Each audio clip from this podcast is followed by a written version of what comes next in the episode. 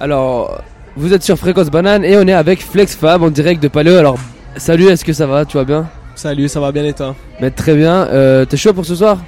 Ouais, méga chaud, ouais. Super, trop bien. Alors, on va commencer un peu par parler euh, de toi, euh, tranquillement. Donc, ton, c'est quoi ton nom, c'est quoi ton prénom, ton âge? Qu'est-ce que tu fais? Alors, moi, c'est Pablo, je viens de Neuchâtel, je viens d'avoir 30 ans et je fais de la musique électronique. Putain, Neuchâtel, moi aussi je viens de Neuchâtel, c'est Ah, fou. il te représente.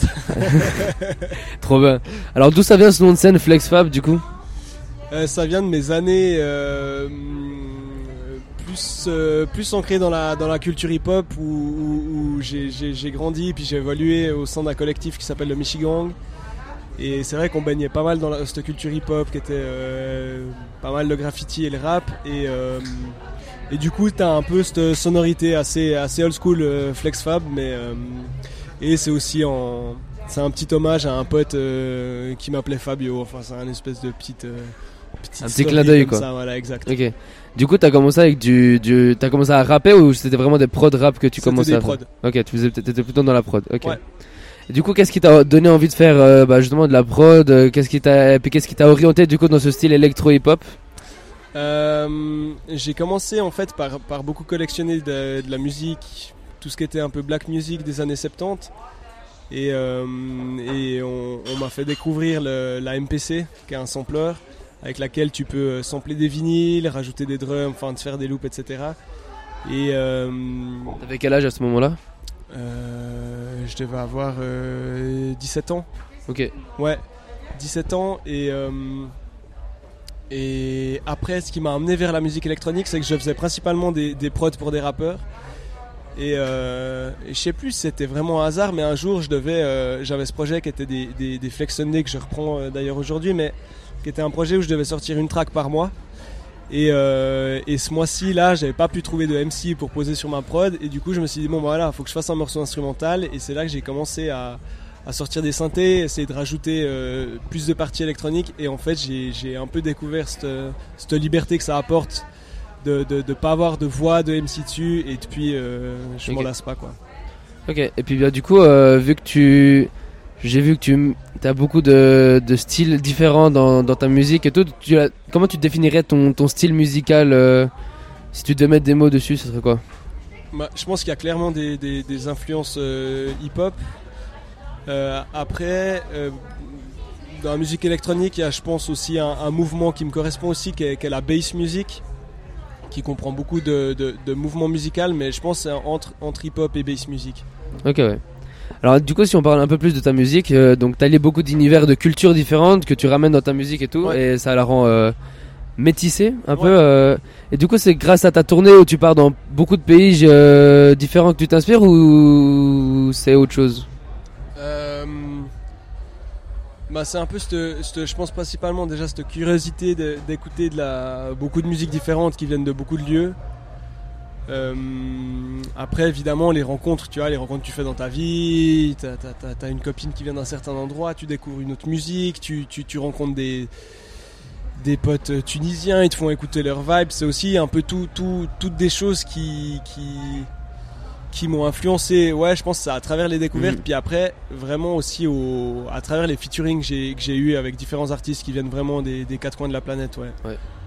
Donc ouais, en parlant de tes featuring sur euh, Ex Voto, tu, tu ramènes chaque fois euh, des univers différents. T'as des Sud-Africains, des rappeurs Ouais. Batouk. Ouais. T'as la, une chanteuse malaisienne, euh, un rappeur égyptien, euh, même un américain aussi. Ouais. Et du coup, est-ce que tu t'imprègnes de leur univers pour créer la collaboration ou c'est c'est une sorte de décision un peu commune que tu qui se passe Bah, ça se fait assez naturellement. On- on- Il y a certains artistes avec lesquels tu travailles en studio, donc, euh, donc la question se pose pas parce que tu composes en même temps et tu le fais euh, comme ça vient.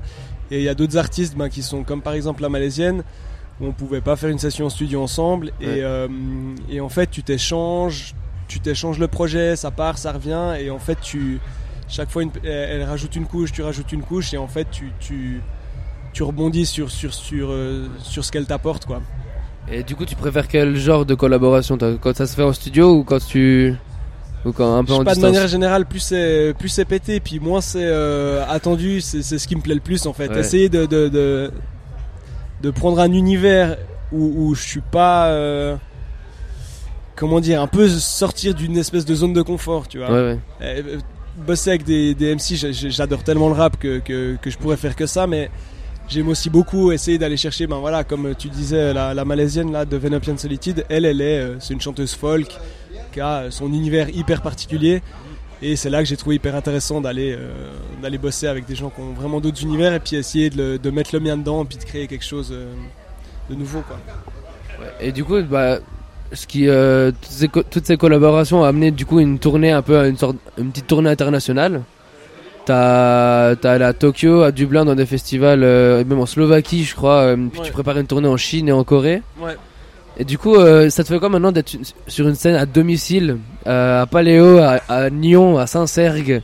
Qu'est-ce que ça change ou c'est, ou ça, ça, ça revient un peu à la même chose?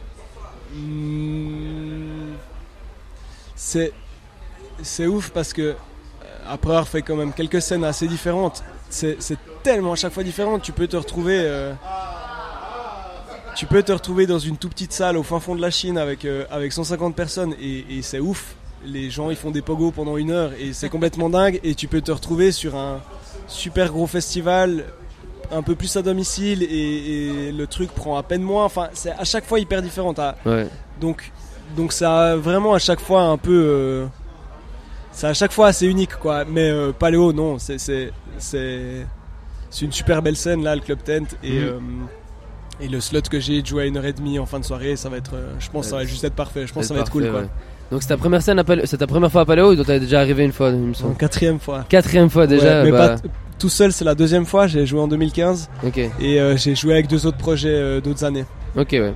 Et puis du coup, euh, c'est quoi un peu tes, tes attentes, tes appréhensions sur sur cette scène de Paléo, du coup tout seul encore une fois?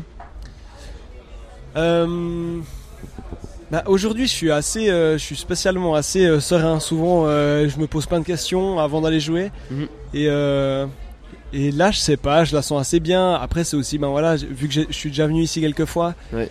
C'est un peu la c'est un, maison, peu quoi. moins, c'est ouais, c'est un petit peu moins la découverte, tu vois. Ouais. Et, et, là, je viens de finir un, un petit concert sauvage là de, de 20 minutes au, au milieu du festival. Et puis tu vois, genre tu dis, ok, euh, concert sauvage, tu joues à, à 18h30, ça va être un peu familial. Et puis en fait, tu finis, t'as 200 personnes, ils sont monstres chauds. Puis t'es là, en fait, pas c'est un peu ça. Les gens sont trop chauds et ça se passe Surtout à vraiment 1h30 chaque du matin avec. euh, Je pense que je vais pas trop être dessus, ouais. Et du coup, euh, Paléo, ça représente. Paléo, ça représente quoi pour toi? T'es déjà venu ici en tant que festivalier aussi ou genre t'es venu là que en tant qu'artiste? Paléo, c'est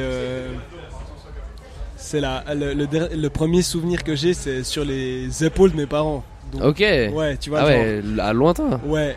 Et avec le- les Pamirs, tu vois. Ah ouais, ouais, ouais, ouais, carrément, Et, carrément. euh, et après ça, je suis revenu, euh, je suis revenu avec des potes en tant que festivalier, voir des concerts. Et, euh, et non, c'est c'est quand même assez, il est quand même assez légendaire ce festival. C'est hyper grand, ils ont des, super grosses têtes d'affiche, ça reste. Mhm. Puis moi, c'est vraiment ce truc du, du public. Le public est vraiment ouf Ouais. ici, quoi. Les gens sont vraiment euh, hyper euh, hyper réceptifs, quoi. Et juste une petite dernière question, tu penses quoi de la, vu que tu parlais de, de rap et que t'adores ça, euh, qu'est-ce que tu penses de cette direction de, que Palo a pris de, de mettre un peu plus de, de, l'univers rap et puis d'avoir des grosses têtes d'affiche ici euh, ça te, ça te parle du coup? Tu vas avoir des concerts aussi un petit peu ou pas? Tu dis là par rapport au Paléo Par rapport à Palo, ouais. Ouais, mais c'est ça suit aussi euh, ça suit aussi ce que les ce que les gens écoutent de plus en plus. C'est- ouf hein, quand tu vois tous les gens qui écoutent le hip-hop Ouais, c'est vrai. et euh, et bah ouais, enfin je vais pas je vais pas euh, je vais pas t'apprendre ça, mais quand t'as des gars qui sont autant bons à Genève, toute la Super Rock League, etc., ça, ouais, ça ouais. me paraît tellement logique qu'il y ait une vrai. place pour ces pour ces gars. Donc moi je trouve c'est Mhm. Juste- je trouve assez merveilleux en fait que Mhm. qu'il y a 15 ans on était on était un peu les, les, les sales bad boys en train d'écouter ouais. du rap dans les sous-voix et puis que là euh, tu parles au petit frère ton pote qui a, euh, qui a 12 ans et puis il écoute du rap français quoi. Moi, je trouve ça assez ouf. Non, Donc donc je suis plutôt ouais, je trouve que c'est hyper bien. C'est hyper bien ouais. Euh, bah merci du coup. Euh, c'est tout ce que j'avais à dire. Et puis bah merci ton ton ton interview du temps que t'as pris pour nous. Cool, C'était super plaisir. sympa. Merci. Merci à toi.